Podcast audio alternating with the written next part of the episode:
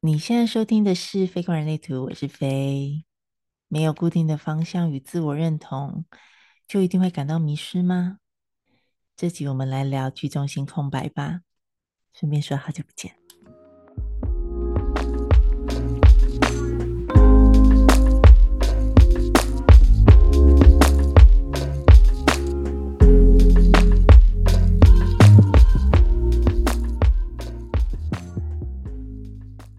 大家！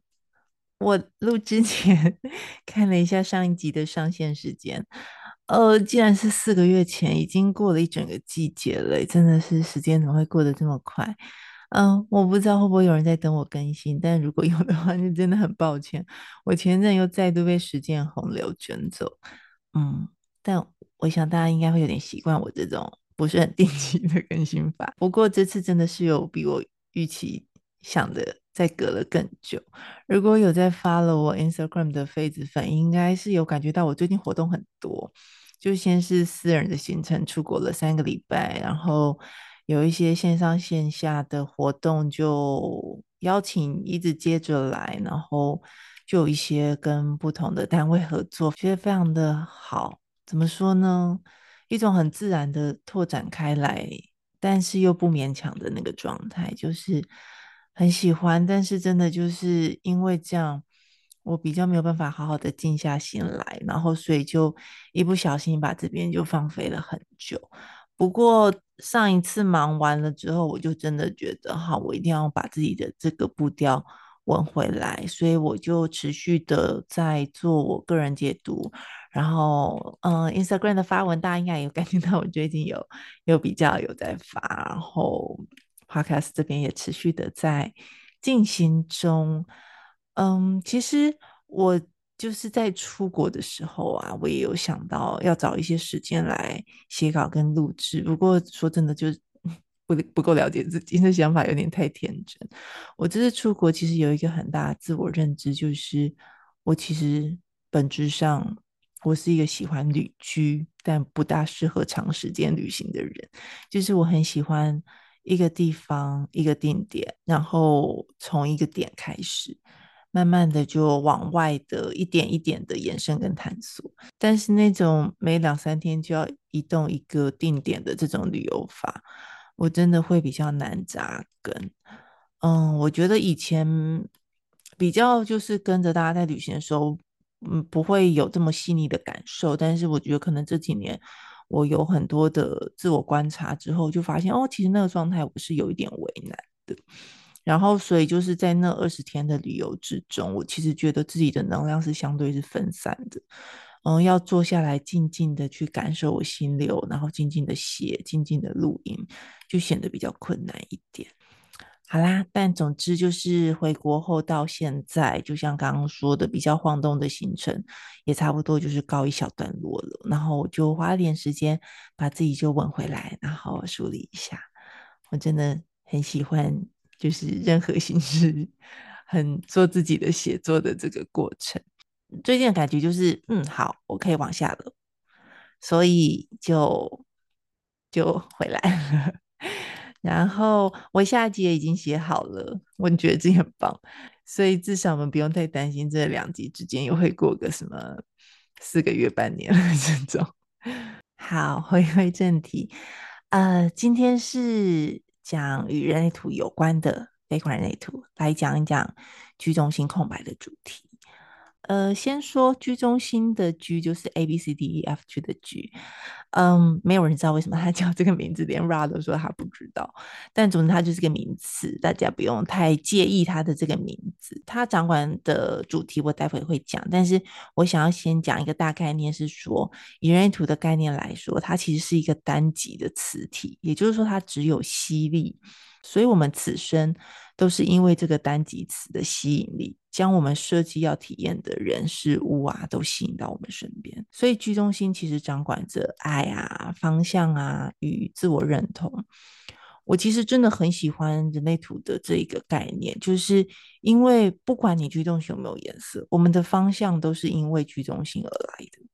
所以，我们该往哪里去？我们该遇到什么样的人？该去哪里体验爱？该在哪里找到认同？从来从来都不是向外寻求的，而是透过不断的向内，向我们那个居中心去探索，我们自然就会知道自己要前往何处，自然会知道自己是谁。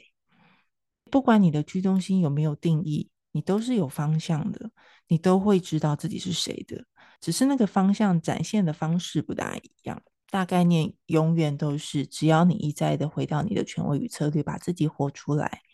你都是有方向的。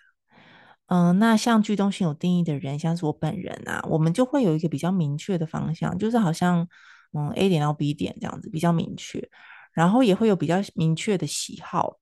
有时候其实居中心有定义的人会蛮容易会有一个状态，就是即使我们不大知道自己喜欢什么，但是我们对于自己不喜欢的事情倒是感觉到蛮明显的，所以我们有时候选择上也蛮容易用删去法去找到自己的那个方向，这样。呃，现代人在讲的那个方向，好像都会跟职业有关。可是其实方向也不一定是以职业的方式去呈现。嗯，像是我自己虽然走过人生，就是蛮多不同的路，可是我内心有一些清晰的方向，会在我每次选择中浮现出来。像是我总是选择的是自由啊，我选择善良啊，我选择爱的本质等等。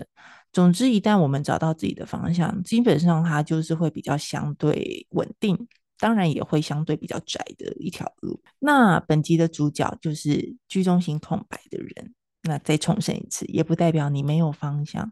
居中心空白的人其实还是很有方向的，只是你们的方向会以更辽阔的方式在生命中呈现。就像我一直在讲的每个空白中心一样，所有的空白中心它都是更广的，它都是更辽阔的。所以居中心空白的人的人生就会比较像是，嗯。很像是在森林中的一个旅行的感觉，就是有些人呢是直直的走那个规划好的路，可是你们不一样，你们会顺着你的权威跟策略的指引，有时候在路上啊，有时候又走到小溪边啊，然后有时候在森林里走，然后有时候回头看看前面错过的一些风景。总之，你们走的是很不一样的路，那个不是绕路，而是那个路线相对是宽的，只要你是依照着你的内心的指引。去走那个都不是迷路，反而你们会收集到一路就是跟大家截然不同的风景跟体验。所以许多居中心空白的人，人生常有的感觉是：哎，其实好像做什么都可以，什么都好，哪里好玩哪里去，反正就试试看再说。也因为是这样，居中心空白的人其实此生会蛮容易有很多跨领域的体验，譬如说工作这个领域做一做。然后突然跑去做 看似不大相干的事，也或许是有一个主业，但是跟兴趣的领域却完全不一样。就是这非常自然，你们应该可以感觉到自己那个很奔放的那个方向感，这样，因为你们真的就是来体会这种辽阔有流动的方向。不过，嗯，再度的觉得遗憾的是，就是。现今的社会里面，我们太习惯被教育，就是你要有目标啊，你要有方向啊，你要立志做些什么啊。小时候就会看说伟人从小就立志知道自己要干嘛，这样，或者是很多现在有些励志的丛书也会这么告诉你要很很有目标，这样，好像你努力往那个方向走去，这样才会成功。这样很多没有那么明确方向的居中性空白者，就会感觉到更加的迷失，甚至有许多人会因为不知道自己的方向是什么，然后又加上那种好像什么都可以的这个心情，就干脆把自己的方向托付在别人的身上。有很多的人是可以听他的内在权威跟策略的，是可以听他的权威跟策略的。但是因为他不知道自己是谁，然后也不知道要多听自己内心的声音的指引，所以他就比较容易一生都在追求别人的期待，很想要透过这种完成这些期待的同时，好像就能够找到一些自我认同，然后能够被他人认同，然后知道自己是谁，甚至会以为这样才能够体验爱。才能够被爱，然后也以为只要跟那种很有目标的人靠近，自己就会知道自己是谁了，就能知道该往哪里去了。不过，居中心空白人一旦这么做了，就反而会感到自己那种原本应该很辽阔的那个方向，好像被限缩，而更加的失去自我认同，失去方向。嗯，如果上述这些都有打到你，那我真的很想请你现在，就是现在，深吸一口气，然后反手抱抱自己，提醒自己方向从来从来都不在他方。居中心空白的人，越是用力的想要用头脑找出一条路，定定一个目标，杀出一个方向，这个方向反而会离你越来越远。你有你的方向的，这个方向其实没有捷径。你能做的呢，就是一再一再的回到你的内在，把自己活出来，做出每个决定。当你停止寻找，当你不费力的活出真实的自己。你的方向自然就会为你展开，而且当他是这个状态的时候，你走着走着，有一天你一回头，你就会发现，哇，你这个很辽阔的这个居中心带你走了这么远，体会了这么多别人都体会不到的事情。另外，居中心空白还有一个很神奇的能力，就是你们跟环境的关系其实是很紧密的，对于环境的能量非常的敏感。这里说的环境是真的是物质世界的空间场域哦，就是环境里面的能量好坏，其实对居中心空白的人来说影响非常的大。所以居中心空白的人应该多数都会有些体验，像是常常走到一个空间，譬如说一间餐厅、一个饭店或者是一个办公室等等，一进去就会有种不大舒服的感觉。更敏感的人甚至会有一种好像走不进去的那种感觉。嗯，像我之前就听过有一些个案是，他们甚至连 interview 的时候，那种电梯门一打开，就觉得嗯，浑身不对劲，这样，或者是那种跟朋友约在一个餐厅，但是明明知道要进去，可是迟迟走不进去的那个感觉。如果你有类似过这样的感觉，请信任你的身体。其实这一切一切的迹象，就是你的能量在保护你。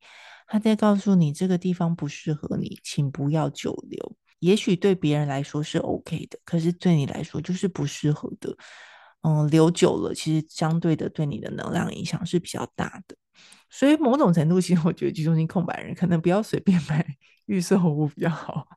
就是嗯，要亲身去体会一下。或者是面试的时候，也尽量能够到办公室去走一走。很多的空间啊，特别是你要久待的那个空间，其实都会蛮适合，真的是亲身用你的身体去体验一下你跟这些空间的关系。感觉对了再待下来。对于居中心空白人来说，此生一个很重要、很重要的体验，就是随着你的权威跟策略，来到对的地方，遇到对的人，做出对的决定。同一个问题，你们在舒服跟不舒服的空间里面，可能会做出蛮不一样的决定。对你而言是舒服的空间，其实比较能够帮助你做出对的决定。反之，在不舒服的空间，也可能会做出错的决定。所以，如果你要做什么重大决定的时候，请待在你觉得舒服的空间环境里面，会更有机会看清楚自己真正的答案呢。嗯，我常常会觉得，在现代的社会压力下，居中心空白的议题跟前一集讲到的意志力中心空白的议题很容易重叠。居中心空白的人在找的是自我方向跟自我认同，意志力中心空白人在找的是自我价值。两个都空白的时候，可能会以为自己没有目标、没有方向，就是没有价值的人。而意志力中心有定义，但是又受到居中心空白的非自己主题所影响的时候，可能会倾向为了寻求认同而放弃自己真正的价值，自己真正认定的那个价值。另一方面，就是居中心有定义，但是意志力中心空白的人，如果受到意志力中心空白非自己的主题所影响的人，诶，这段会不会听起来有点绕？但总之就是，当你是居中心有颜色，但是意志力中心又是空白的人，然后在你比较非自己的状态的时候，也可能会放掉自己的方向跟自我认同，去追求他人所认定的价值。总之，我觉得在社会上打滚，它是蛮容易会搭在一起看的。那不管是哪个中心空白，其实永远永远答案都是在我们的内在。你是谁？这个答案真的从来都不可能有任何人可以告诉你。只有往你的内心去探索，你才会明白那个辽阔方向中独一无二的自己是谁，你的价值是什么。这个答案也不会因为你不停地向外去追求而找到。只有停下来，把自己活出来，我们才能够去明白那个宽广而辽阔的价值。你是自由的，我也是，我们都是自由的。空白之处带给我们的自由，其实真的真的就只有自己把它活出来，才能够真正的体会。如果你的居中心也是空白的，如果你总是在羡慕有明确方向，好像知道自己是谁的人，请不要忘记，当你没有那个固定的方向，就代表着你充满一切的可能，你就更能够走出这一切路径之外的路，是不是听起来很棒？你可以去任何你想去的地方。总之，回到你的权威与策略，把正确的人事物透过正确的能量，自由又自然的吸引来你身边吧。好啦，以上就是今天与人类图有关的非空人类图。我回来了，一直讲。好，希望你喜欢今天的内容，也希望你喜欢今天的自己。那一样，如果你愿意的话，请帮我订阅起来，或在 Apple Podcast 留下五星评价。也可以追踪我的 Instagram，搜寻 Faye 观人类图，F A Y E 观看的观，Faye 观人类图。有什么意见或是想跟我说的话，都可以以任何形式留言告诉我。最重要的是，记得时时回到权威策略。那我们就下次聊喽，拜拜。好久没有讲这段，有点卡，拜拜。